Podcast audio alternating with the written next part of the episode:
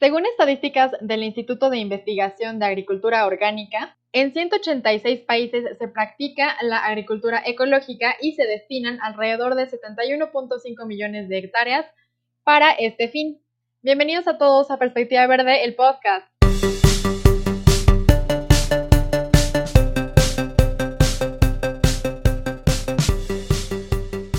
El día de hoy tenemos a una invitada que ella es eh, licenciada en Ciencias Ambientales. Ella estudió em, en la Universidad Iberoamericana de Puebla, donde también tuvo la oportunidad de colaborar con el Congreso de eh, Caminos de la Sustentabilidad en 2019. Y bueno, ha realizado igualmente actividades de voluntariado con líderes ambientales juveniles. También colaboró en el diagnóstico para el programa de gestión sustentable de residuos en el municipio de San Andrés Cholula y eh, realizó una investigación sobre biomateriales a partir de micelios de hongo.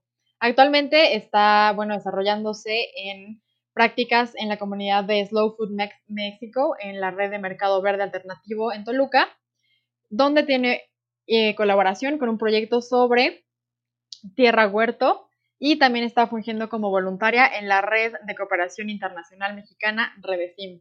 El día de hoy tenemos a Mariana Vergil con nosotros. Mariana, qué gusto que estés con nosotros el día de hoy para contarnos un poquito de todo lo que has realizado y de los proyectos que tienes ahorita en puerta y colaborando. Eh, pues gracias, gracias por estar aquí, Mariana. Gracias por invitarme a este podcast y este buenas noches a todos o buen día. Eh, gracias. Y pues cuéntanos un poquito de ti, además de, esta ya introducción que, te dimos. Eh, ¿qué, nos puedes contar de, pues de, la carrera en general? ¿Quién es Mariana Vergil? ¿Por qué se está dedicando a esto? ¿Por qué te interesan los temas ambientales? Bueno, eh, como ya dijiste en mi presentación, muchas gracias por la presentación. Eh, después de replantearme como plantearme y replantearme qué quería estudiar, a qué me quería dedicar, pues decidí estudiar ciencias ambientales. Eh, siempre desde chiquita me, había interesado mucho como esta cuestión de los árboles, de las plantas, de los animales. De hecho, en algún momento yo planeaba ser veterinaria de fauna silvestre e ir al, como safari. Siempre me imaginaba como yendo a África al safari. bueno, yo quiero ir algún día. Eso como Mariana Thornberry, una cuestión así. Sí, sí, sí. ok. Así súper fan de Discovery Channel y de Animal Planet. Pero entonces, pues ya como dije como, o sea, sí hay como carreras de esto, ¿no? O sea, está biología, está ecología, están ciencias ambientales, este, como que ya hay ahorita muchas carreras afines y justo cuando, o sea, escogí qué, qué estudiar, dije, ciencias ambientales, como que no entiendo bien qué es, pero me suena que es por aquí, ¿no? Y pues sí, me gustó el plan de estudios de allá de la Ibero de Puebla, entonces me fui a Puebla, aunque yo soy de, de Toluca, de Metepec, Estado de México. Y ya estoy por terminar mis, mis estudios. Y pues, ¿qué les cuento? Ciencias ambientales, o sea, que muchas veces como que suena muy vago, o sea, se los puedo resumir en que eh, justo vemos como todas las disciplinas tanto de las ciencias exactas como de las ciencias sociales que se necesitan para abordar problemáticas socioambientales complejas, ¿no? Son sistemas complejos. Entonces, pues sí, es como un poquito de todo, una mezcla. Exacto, que justamente hace poco también eh, tuvimos una charla con, con el fundador de Cerrando el Ciclo y nos comentaba esta parte que es bien importante de mezclar, ¿no? De, de, más bien hacer mancuerna con la parte ambiental y la parte social, para que justamente un proyecto de este tipo, bueno, de, de frutos, continúe, avance y, realmente genere un cambio, ¿no? Sí, sí, si algo nos remachacan en, en, la carrera desde nuestro marco de formación, por así decirlo, es que eh, se necesita hacer interdisciplina, ¿no? Y esto es justo que, o sea, no solo haya como ay, pues sí, un equipo multidisciplinario, o sea, sí, que sea un equipo multidisciplinario, pero no es como los equipos de tareitas, así como de, bueno, yo hago esto, tú haces esto y lo pegamos todo junto, sino como de crear diálogo entre las disciplinas para ver cómo, o sea, desde tu perspectiva que ves, desde mi perspectiva que veo y qué solución podemos hacer en conjunto, ¿no? Exacto, y justamente pues sí, creo que ese es un, factor muy importante en los problemas ah, medioambientales, que también es importante considerarlo, ¿no? Para que en efecto se den pues soluciones a todos los problemas que actualmente pues nos aquejan referente a, cuestiones eh, tanto de escasez de agua, este, contaminación de suelos, etcétera. Y bueno, ya nos comentaste que eh, desde pequeña te había como interesado esta parte, ¿no? Pero ¿qué fue lo que te, que realmente te movió, que te motivó para decidir estudiar esta licenciatura? Mm, pues yo tuve como una crisis vocacional, por así decirlo, porque había empezado, me había decidido primero por estudiar otra carrera, ¿no? Yo empecé estudiando medicina y cuando me di cuenta de que justo no iba por ahí y como que hice un viaje de introspección, retrospección, de decir, o sea, yo de niña, o sea, cómo me veía, eh, fue cuando decidí, no, es que no va por aquí. Y a mí lo que me gustó justo de, no sé, o sea, ¿por qué no biología o por qué no ecología nada más? Era la parte que las ciencias ambientales incluye justo la parte social, ¿no?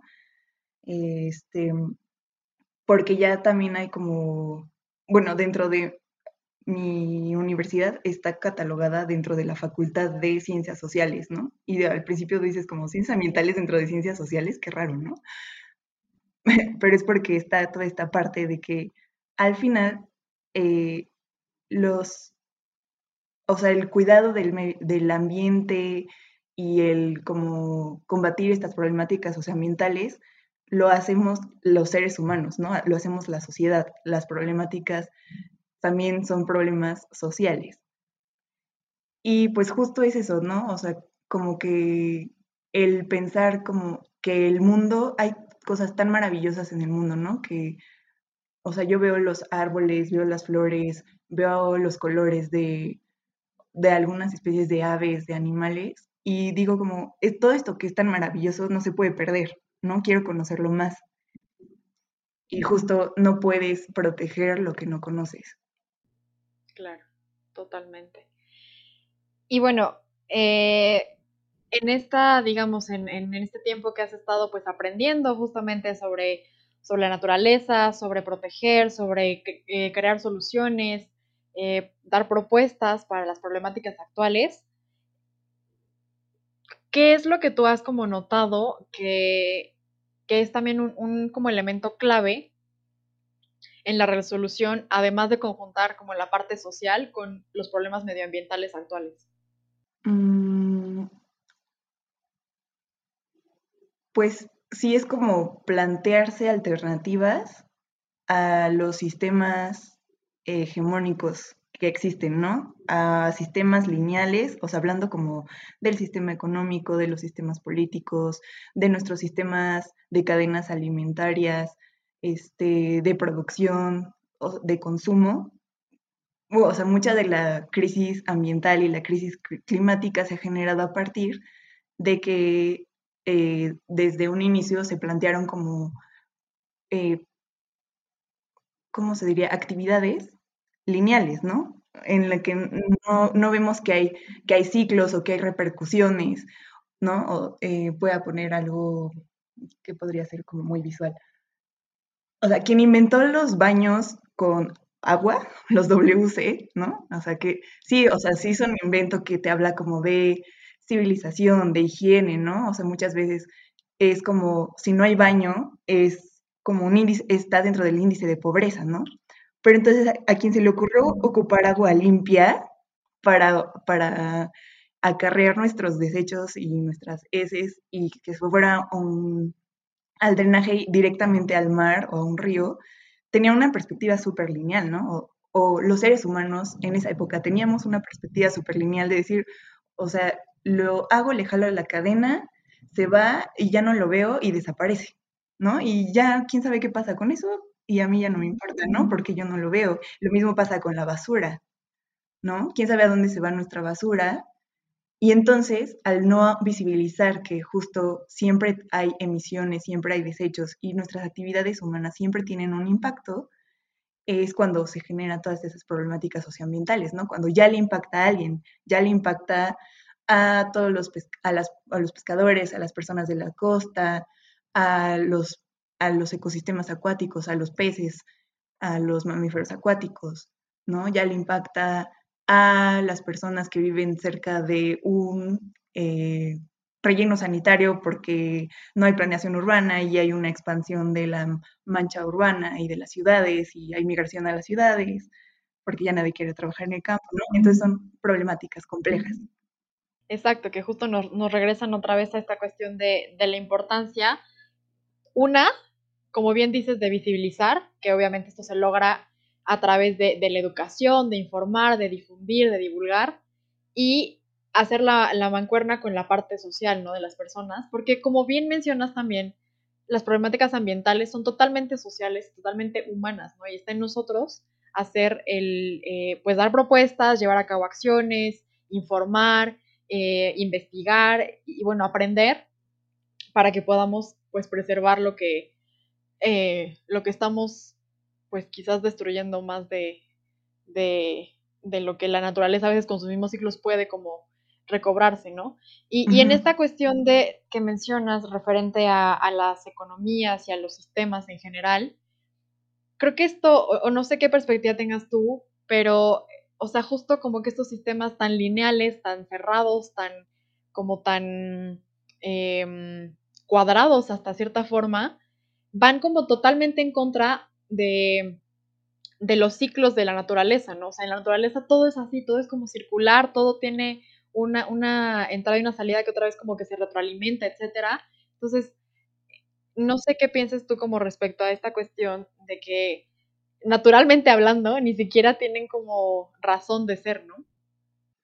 Sí, es que es eso justo, el, o sea, ahorita como parte del pensamiento alternativo es justo regresar a visibilizar o como que nuestros sistemas productivos emulen a la naturaleza en el sentido de que justo sean cíclicos y respeten los tiempos de la naturaleza, ¿no? Con la industrialización se vino pues toda esta parte de manufactura rápida, de avances tecnológicos rápidos, pero han sido de tan exponenciales, o sea, el crecimiento ha sido tan exponencial, el consumo de energía ha sido tan exponencial que justo no deja que haya tiempos de recuperación, ¿no? O como que no, no ha habido este tiempo para que la extracción de, no sé, de materia prima, el consumo de energía se, se abastezca, por así decirlo, o se, se equilibre, ¿no? Es cuando se pierden los equilibrios.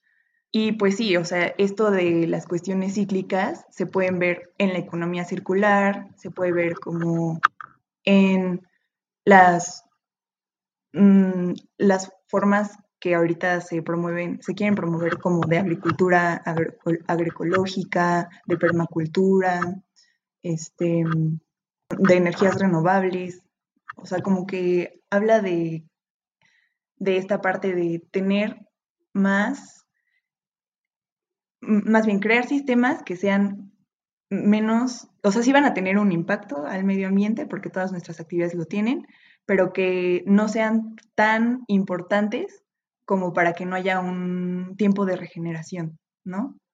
Claro, como dar a lo mejor ese, ese colchoncito de que la naturaleza se recupere, se restablezca, se eh, equilibre otra vez, ¿no? Que tiende siempre a eso, a equilibrarse, ¿no? Em, y bueno, has trabajado como en, en varios proyectos me, gustaría que me contaras un poquito lo que tú estuviste haciendo con los huertos urbanos, que estuviste trabajando también como en esta cuestión de qué es un huerto urbano, para qué nos sirve, o sea, realmente qué tan, qué tan buenos son los huertos urbanos. Y pues sí, no sé, que nos platicaras un poquito de, todo lo que implica, ¿no? A lo mejor también cómo iniciar un huerto urbano. Pues em, ahorita está la parte de cómo o sea, más bien la importancia de, que las personas que vivimos en las ciudades o cerca de las ciudades eh, seamos más conscientes de lo que implica toda esta parte de la alimentación y surgen eh, como esta propuesta de huertos, hacer huertos urbanos y periurbanos, eh, porque justo em, se ve que ahorita hay una crisis alimentaria, una crisis agrícola también en el país, en el sentido, bueno, hay varias causas, puedo mencionar eh, algunas como que haya mucha migración del campo a la ciudad, que haya el envejecimiento de los, de los campesinos, que eh, no haya muchos programas de gobierno o mucho apoyo económico al campo, ¿no? Porque se consideran actividades pues primarias, es una actividad primaria y entonces muchas veces como, no, pues es que ser campesino es ser pobre, ¿no? En un contexto como México, que pues sí, ¿no? O sea, tiene su razón de que haya personas que piensen así, ¿no? Pero entonces, en este, como en esta complejidad de, de redes de abastecimiento en donde muchas veces eh, hay que, o sea, el país ya no es, no tiene soberanía alimentaria ni seguridad alimentaria porque tiene que importar este, ciertos alimentos para consumo del país, ¿no? Para abastecer nuestra dieta. Em, eh, que muchas, o sea, en la agricultura industrial eh, o convencional, se usan muchos agrotóxicos, agroquímicos, fertilizantes, este, que al final tienen un impacto negativo en la salud de las personas, ¿no? Que lo consumimos. Em, y justo el no saber de dónde provienen nuestros alimentos, eh, el surgimiento de los transgénicos, de las semillas híbridas em, o patentadas, controladas. O sea, como que hay muchas cosas detrás de el por qué eh, estamos como planteando una alternativa de cultivar nuestros alimentos o, o sea, de cómo se producen, de, de dónde son, de dónde provienen, em, para la salud humana y por el impacto ambiental que tienen, ¿no?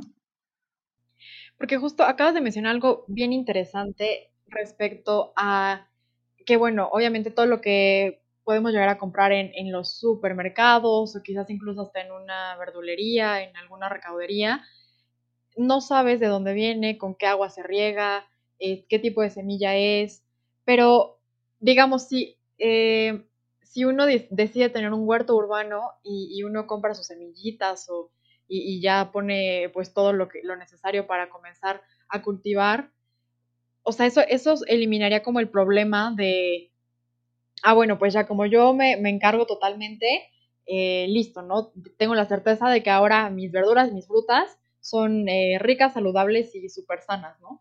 Pero ahí creo que entraría el detalle de qué pasa con las semillas, o sea, cómo uno puede a lo mejor asegurarse un poco más de que es una semilla de calidad, que no es a lo mejor este, una cuestión eh, de semillas transgénicas que puede igual a, lo mejor afectar ahí en cuanto a la eh, bueno, de que sea como una especie dominante o cosas de este estilo.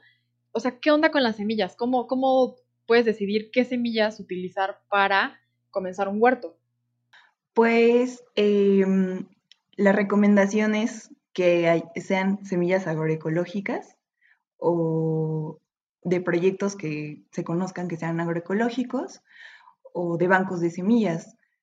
Este, ¿Por qué? Porque las semillas comerciales eh, no sabemos justo de dónde vienen, de dónde las sacaron, este, y si tienen como detrás la historia de agrotóxicos o agroquímicos. Em, y pues la manera de empezar, como por así decirlo, a conseguir este tipo de semillas es en proyectos que justo ya empiezan como con esta parte de agricultura urbana, o generalmente son proyectos, yo, digo proyectos urbanos, porque pues nosotros ahorita estamos en, la ciudad, ¿no? Este, en el campo también hay guardianes de semillas, ¿no? También hay personas que hacen redes de semillas, hacen trueques de semillas, este, o sea, sí existen como estos movimientos justo de defensa de semillas. Em, pero, por ejemplo, en el proyecto en el que ahorita yo estoy, que se llama Sabe Tierra Huerto, em, parte de su justo promoción de educación respecto a la agricultura o la agroecología es que eh, las personas también pueden guardar sus propias semillas, ¿no? Obviamente tendrían que tener el espacio y dejar como que las plantas cumplan todo su ciclo para que lleguen a, dar las semillas.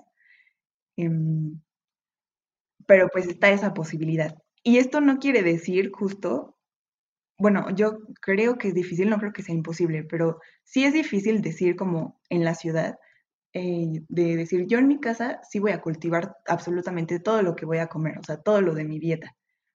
¿Por qué es difícil? Pues porque generalmente en, una casa o en un departamento pues no hay mucho espacio, justo lo que no tenemos es suelo o tierra fértil, porque en la ciudad lo que hicimos fue taparlo todo con asfalto, ¿no? Entonces así como que como que sea la solución al problema como de soberanía alimentaria, pues no, como que hay muchas otras cosas detrás, pero sí se, se ve como el que se puedan empezar a hacer redes de promoción y de concientización de la importancia de justo ver de dónde provienen nuestros alimentos y de que sean agroecológicos justo por esta parte del impacto a la salud y el impacto ambiental que tienen, ¿no? Y si bien este, a lo mejor no voy a poder cultivar todo en mi casa, sí, a lo mejor puedo conocer otros proyectos que también están como intentando hacer esto cerca de, o sea, en la misma ciudad o cerca de, de la ciudad, que te hablen de que ya es una producción más local, ¿no? Que a lo mejor no es de las que se va, tienen que cruzar todo el país y ir a otro país y regresar otra vez a México para que lo compres en el supermercado, ¿no? Que a veces es como también un gasto energético y parecería absurdo, pero así pasa. Claro, claro, totalmente. Pero ahorita me, bueno, que mencionaste esto, me surge la duda de, o sea, una semilla puede ser, digamos, digo, una semilla es algo natural y algo que, que te provee, pues, pues, la naturaleza, que puedes cultivar y verla crecer, etcétera, pero una semilla puede ser mala, digamos, esta cuestión que mencionabas de los agrotóxicos y a lo mejor fertilizantes también, que son muy eh, que tienen demasiadas sustancias químicas, eh, eso digamos que se iría perpetuando en, eh, tú tienes tu semilla y luego, no sé, la cultivas y te da frutos y a lo mejor guardas esas otras semillas. La semilla se queda con esa información, o sea, tú estarías como arrastrando a lo mejor esa maldad que tuviera, que pueda tener tu semilla. Las semillas justo tienen como toda la información genética de lo que va a salir, de la especie que va a salir, ¿no? Y este, o sea, eh, la semilla también recoge información como de las condiciones ambientales, ¿no? Así como nosotros y animales y otros mamíferos tenemos como la parte genética del ADN que no se mueve, por así decirlo, ¿no? Solo se combina. También está la epigenética, ¿no? Y eso tiene que ver con las condiciones ambientales. Entonces, una semilla eh, también puede dar este, como se dice, las características de resistencia a cierto tipo de clima, a las heladas, o resistencia o no, ¿no? A las plagas. Y entonces, este, cuando está todo también el uso de agrotóxicos o de fertilizantes y agroquímicos, eh, pues no es tanto como que la, la semilla, o sea, sí la semilla puede estar como contaminada con agrotóxicos, no es tanto como que está envenenada, por así decirlo, pero a lo mejor la información que tiene justo es la de ser dependiente de agrotóxicos y agroquímicos, ¿no? Ok. O de tener como no poca resistencia a las plagas porque está acostumbrada a que le eches todo tipo de este agroquímicos o fertilizantes. o sea, digamos, entonces las semillas pueden captar cantidad de estímulos entonces siempre están así con una piscina de raid matabichos y con, no sé, muchas sustancias químicas además y fertilizantes y toda esa información la van guardando y, va como dando un, eh, pues digamos, como un, bagaje eh, ambiental a la semilla misma y eso después se puede como reproducir en las, en las otras especies que, bueno, desarrolle esa semilla, ¿no? sí. y entonces, o sea, es como la, lo que se hereda de la información ambiental. Y entonces. Exacto, sería como una herencia ambiental, ¿no? Que está ahí ya impregnada en la semilla. Ajá. Esa es una parte. Y la otra parte es, tiene que ver con, o sea, ¿por qué no se recomienda comprar semillas comerciales, por así decirlo? Em, o sea, como que están registradas o justo como se puede ver, tienen como un número de serie, por así decirlo, tiene que ver con que son semillas que muchas veces son, este, bueno, puede que no estén genéticamente modificadas o puede que sí, o que sean híbridas y entonces que ya no sean viables después de la primera generación de planta, ¿no? O, o sea, justo las empresas que venden semillas muchas veces, como esta semilla, sí te, te da para tu siembra de maíz, ¿no? De ahorita y después ya no se va a reproducir porque no, no tiene la posibilidad de, de, polinización y de eh, entrecruzamiento para reproducir más semillas. Entonces no, son, no te dan semillas viables para que vayas a comprar más semillas al siguiente año. ¿no? Es diferente de semillas naturales o nativas que justo pues tienen una información genética natural, por así decirlo, y siguen el curso natural de la vida, ¿no? Siembras las plantas, tiene que haber un pool de plantas suficientes para que haya intercambio genético y puedas obtener semillas, pero si siembras esas semillas, pues sí van a germinar. Ok. No, esa es otra cuestión. Y la otra cuestión es, tiene que ver con las patentes, ¿no?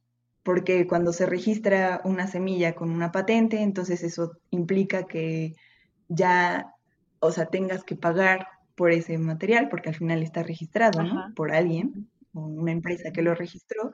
Y entonces el problema es cuando eh, hay como entrecruzamiento justo de, en esta parte de la polinización, que pues no hay las, los, las abejas, las mariposas o los polinizadores, pues vuelan para donde quieren, ¿no? Entonces nada te asegura que tu parcela, que este, no era de, no tenía semillas patentadas, de repente llega como esa información y te descubren, ah, es que tiene mi gen patentado, ¿no?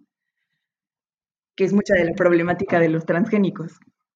Bueno, esa sería como por, esa parte la cuestión de las semillas, ¿no? Ahora refiriéndonos al, suelo, yo por ahí recuerdo haber leído que eh, justamente ahora todos los vegetales, o la mayoría de los vegetales y verduras que, eh, perdón, vegetales y frutos que consumimos, ya no tienen los mismos nutrientes que antes, ¿no? Creo que eso también está relacionado con justo la cuestión de, de bueno, a lo mejor si una semilla de manzana crecía rodada de peras, de, este, de a lo mejor papas o como en un, en un ambiente diverso, bueno, tenía también esa información y tenía que, o tiene que desarrollar ciertas características para sobrevivir, para crecer más, para eh, obtener más luz quizás. Pero entonces, en esta cuestión de eh, de que, bueno, ya también no hay tanta diversidad por eh, lo mismo, ¿no? Los, los, hábitos de consumo demandan ciertas verduras o, ciertos frutos con mayor, em, en mayores cantidades, bueno, eso también afecta como a la diversidad en general. Y entonces, te, decía que, bueno, leí hace poco que ya no tienen como los mismos nutrientes y que entonces ahora por eso es necesario como suplementarse. En esta parte, justo eh, pues cómo, cómo jugaría o qué, qué rol jugaría ahí el, suelo y qué tan cierto es esto o qué tan, pues sí, qué tan verdadero es esta cuestión de que de verdad el suelo está deteriorándose mucho y muy rápido. Sí, tiene que ver mucho con eh, la intensidad ah, a la que se practica la, la agricultura, la actividad agrícola industrial a gran escala, ¿no? Y generalmente son monocultivos, ¿no? Y que va justo en contra de lo que tú decías de, pues en la naturaleza lo que hay es este, biodiversidad, ¿no? Y diversidad. Siempre es lo que hace a un sistema más resiliente, más, más rico. Em, y, y, lo que pasa cuando justo hay monocultivos, ¿no? Una una parcela o hectáreas y hectáreas de parcelas que solo siembran maíz y maíz y maíz y maíz y maíz, al final ese suelo se termina desgastando porque las plantas lo que hacen pues es absorber nutrientes, ¿no? Absorben los nutrientes del suelo, absorben los minerales em, y, este, y la materia orgánica se va perdiendo porque eso se transforma al final en, en la hoja, en la flor, en el fruto, de la especie que se está cultivando, ¿no? que está creciendo.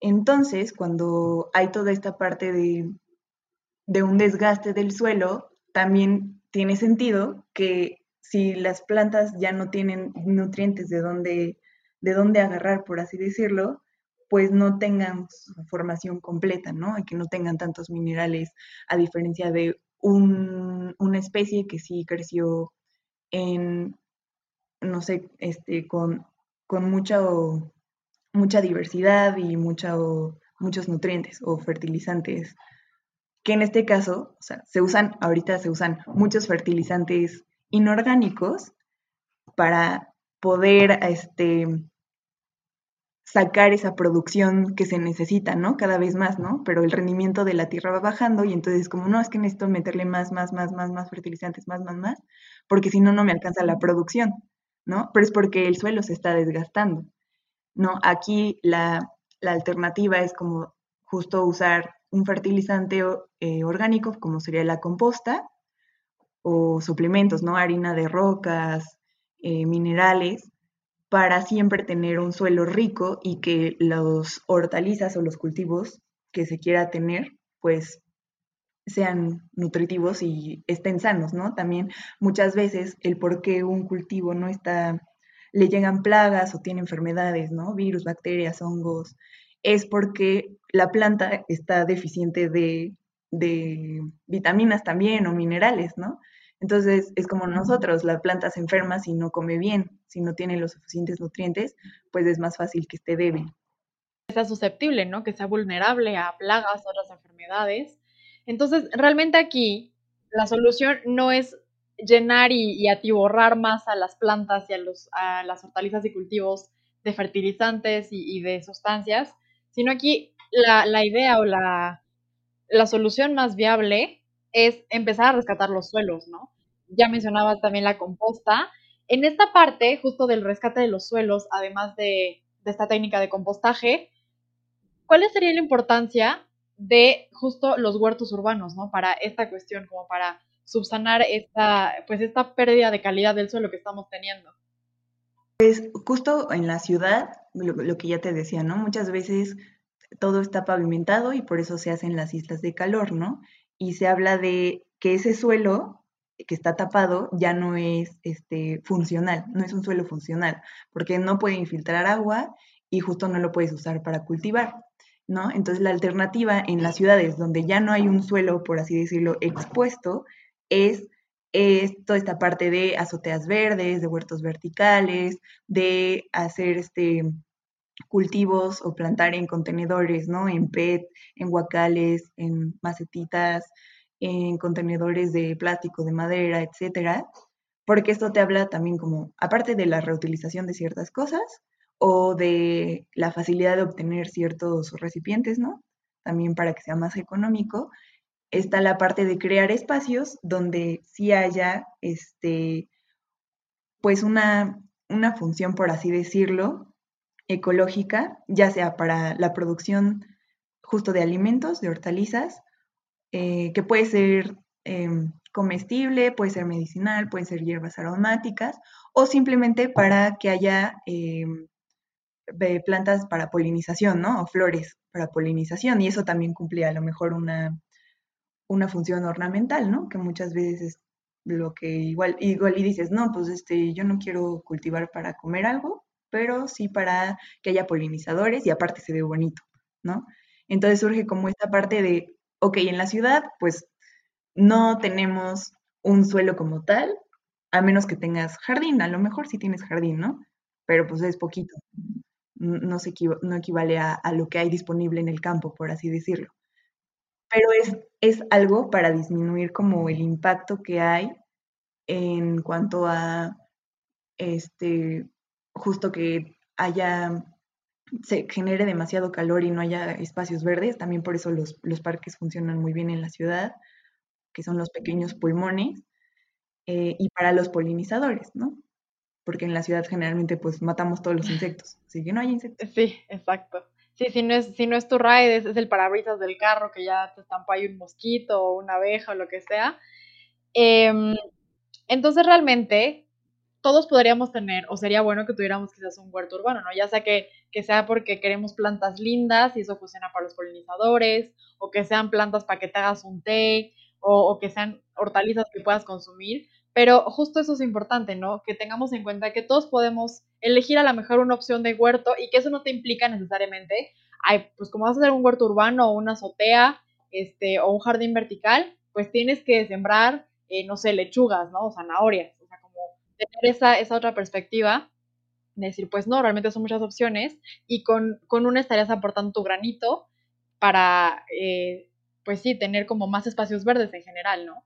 Y, y ya con esto, entonces, ¿cuáles serían como algunos tips que nos darías para quien tenga las ganas ya de, terminando este podcast, ir a, ir a tomar su, su guacal o sus, contenidos de PET que, que tenga ahí eh, para reciclar y, y, decidirse y comenzar su huerto urbano, ¿cuáles serían algunos de los tips que nos podrías dar para empezar a arrancar el camino hacia tener un huerto urbano?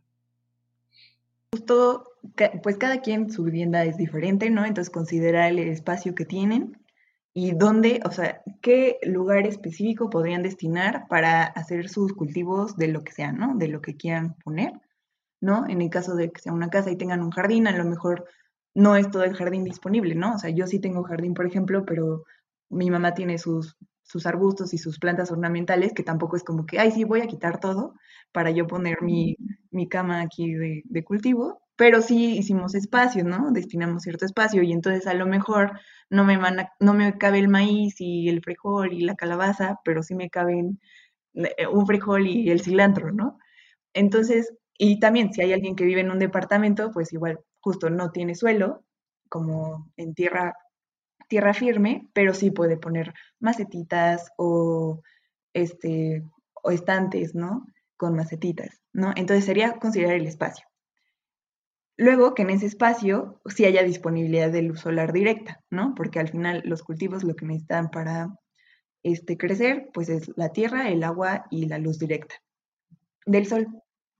Entonces que sí, no, no vaya a ser un lugar donde todo el tiempo le da sombra porque pues va a estar difícil como que algo pueda crecer bien, ¿no? A menos que sí sea como una planta aromática nada más de sombra, pues sí. Pero si es una lechuga, por ejemplo, la lechuga sí necesita ciertas horas de sol, ¿no? Mínimo. Sombra jamás va a germinar ahí. Ajá, mínimo se recomienda cinco horas de sol directa, de luz solar directa, eh, si se puede, ¿no? Entonces, pues también ver dónde, o sea, dónde está ubicada su casa o su departamento y ver cómo, a qué hora le da el sol, a qué hora no y cuánto tiempo.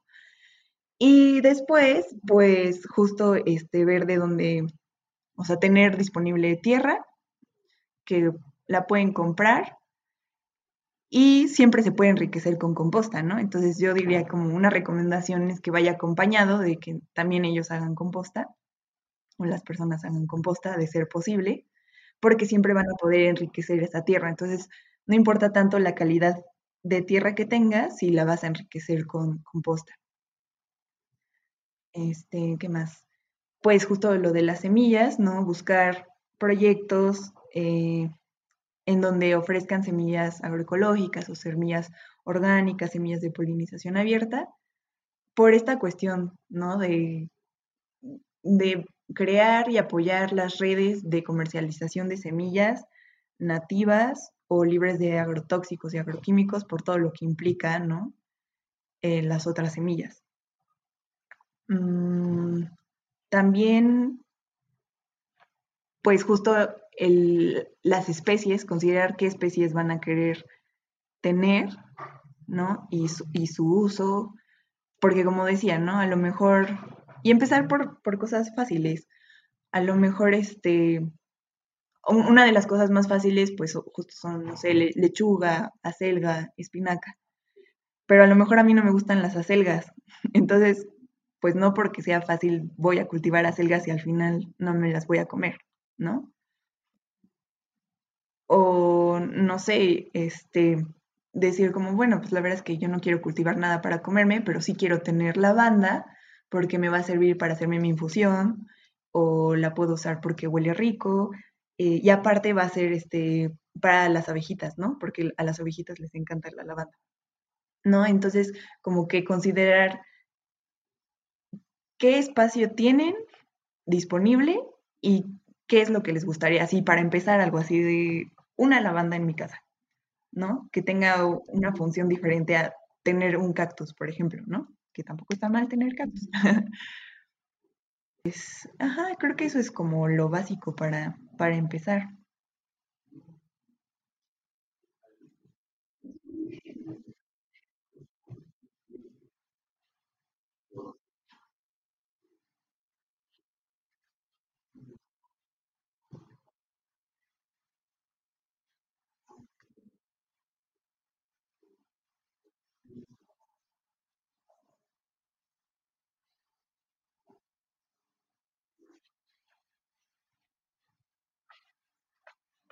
Sí, sí, creo que justo esta parte de huertos urbanos y periurbanos, o sea, uno de, las, de los puntos más importantes de por qué hacerlo es justo como hacernos conscientes y de recuperar esta conexión con, con el suelo y con la naturaleza, y con la tierra y con los cultivos y con la alimentación, que tiene que ver con los procesos y con los ciclos, ¿no? El darse cuenta de que de una semilla sale una planta y esa planta yo me la voy a comer, ¿no? O sea, y, es impresionante, o sea, ¿cómo es que de una semillita, hay semillas así que son minis, minis, minis, minis, como la de la lechuga, ¿no? Y dices, es que cómo es posible que luego salga una claro.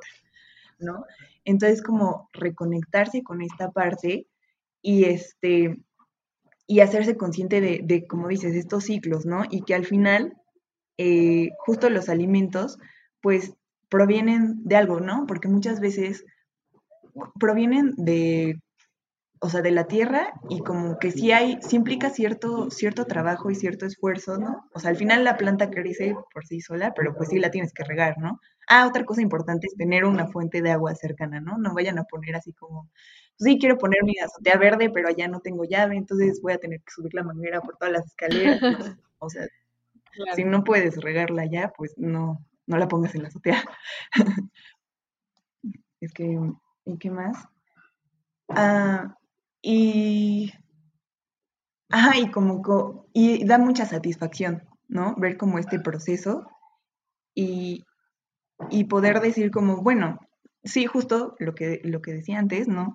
No voy a ser autosuficiente porque pues viviendo en la ciudad y con el espacio que tenemos no me daría para cultivar todo, obviamente, pero sí, este, a lo mejor eh, cultivo mi propio cilantro y entonces ya no lo tengo que comprar en el súper. Cultivo mi, orégano, mi tomillo y son mis hierbas aromáticas, ¿no? Para las personas que a lo mejor solo quieren hierbas aromáticas y con eso sazono toda mi comida y ya no necesito comprarlo en el súper, ¿no? Ver con, con el hacerse consciente y el tomar una decisión eh, política, ¿no? Casi de, de decir como, ¿por qué estoy haciendo esto? Eh, con la alternativa de la comodidad o facilidad de solo comprarlo en el súper, ¿no? Es también la, cuestión de replantearse y, mm, como repensar las decisiones que tomamos de consumo de algo tan sencillo como bien dices, el, el cilantro con el que a lo mejor este, sazonas tu guacamole, ¿no? Lleva cilantro o perejil, no sé. Eh, siempre los confundo, pero en fin. ¿no? Cilantro. ah, bueno, sí era el correcto, entonces cilantro. Em, entonces, es esta parte, sí, de, de, plantarse nuevamente como las, las cuestiones y volver también esto, yo creo que retoma como la parte social. Em, con esto que nos comentas, me gustaría que, que, nos dieras como una reflexión que quisieras compartir con, con el auditorio para que se queden con esta reflexión respecto a la importancia de los huertos urbanos y también como la relación que tiene con esta parte tanto de reconectar, obviamente con la naturaleza, pero también eh, de reconectar o, de apoyarnos y esta cuestión como social. Que también tiene mucho que ver, o sea, justo a nivel individual, pues decía esto, ¿no? A lo mejor ya es la satisfacción de yo consumo, este, cosecho mi lechuga y es lo que utilizo para mis ensaladas. Pero también como a nivel de cómo se van haciendo redes porque no solo eres tú cultivando en tu departamento, también hay otra persona que cultiva en su casa y, entonces se hacen redes y viene la parte como justo de los movimientos que nos conectan, ¿no? Que hay más personas en tu ciudad o en el mundo que ya lo están haciendo también y que este también es como para este hacer como una concientización o un movimiento solidario hacia todo el trabajo que implica en el campo, ¿no? Nosotros, si estamos en la ciudad, pues o sea, no, no, no vas a tener como esa experiencia de, del, del campo, porque pues es, es, diferente, ¿no? Pero también es como esta parte de volverse consciente de la importancia que tendría que tener el que volvamos a lo local o a lo este, justo libre de agrotóxicos o agroquímicos, ¿no?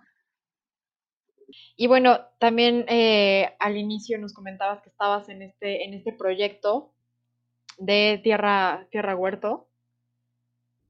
Eh, ¿Dónde podemos encontrar más información de ellos? ¿Ustedes tienen también este tipo de semillas este, pues, naturales o que están libres de, agrotóxicos? ¿Qué, ¿Qué, otras cosas están llevando a cabo?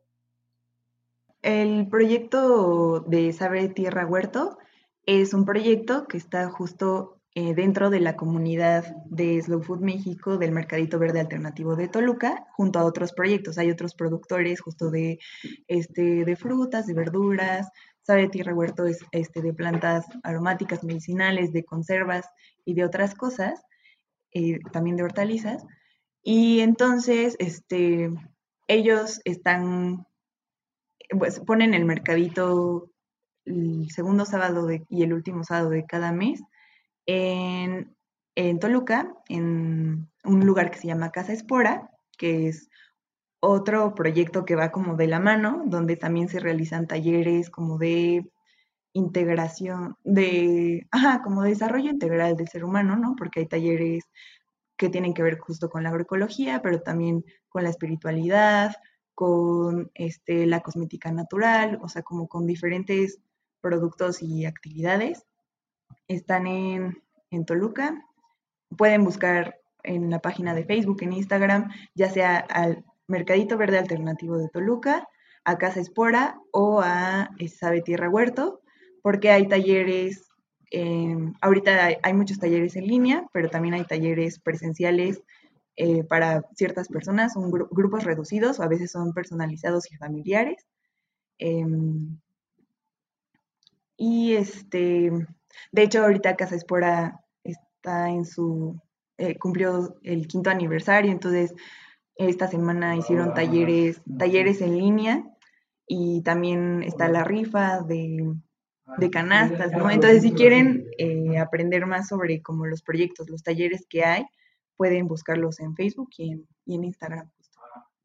Están ya todas las redes para todos los que quieran conocer más sobre esto, eh, informarse con los talleres, conocer más tanto sobre ecología, agroecología, como otros temas. Y pues, Mariana, muchísimas gracias por estar con nosotros el día de hoy. Ha sido muy, eh, muy informativo y muy interesante lo que nos has comentado de las semillas. La verdad que eh, es, es, impresionante, ¿no? Como bien mencionas, que de una semilla, de algo tan pequeño, pueda crecer algo tan maravilloso, tan rico, tan nutritivo como una verdura o una fruta. Y creo que también algo muy rescatable es que, bueno, que todos podemos hacer eh, lo que está en nuestras manos con lo que tengamos, ¿no? Llámese de espacio, llámese de necesidades.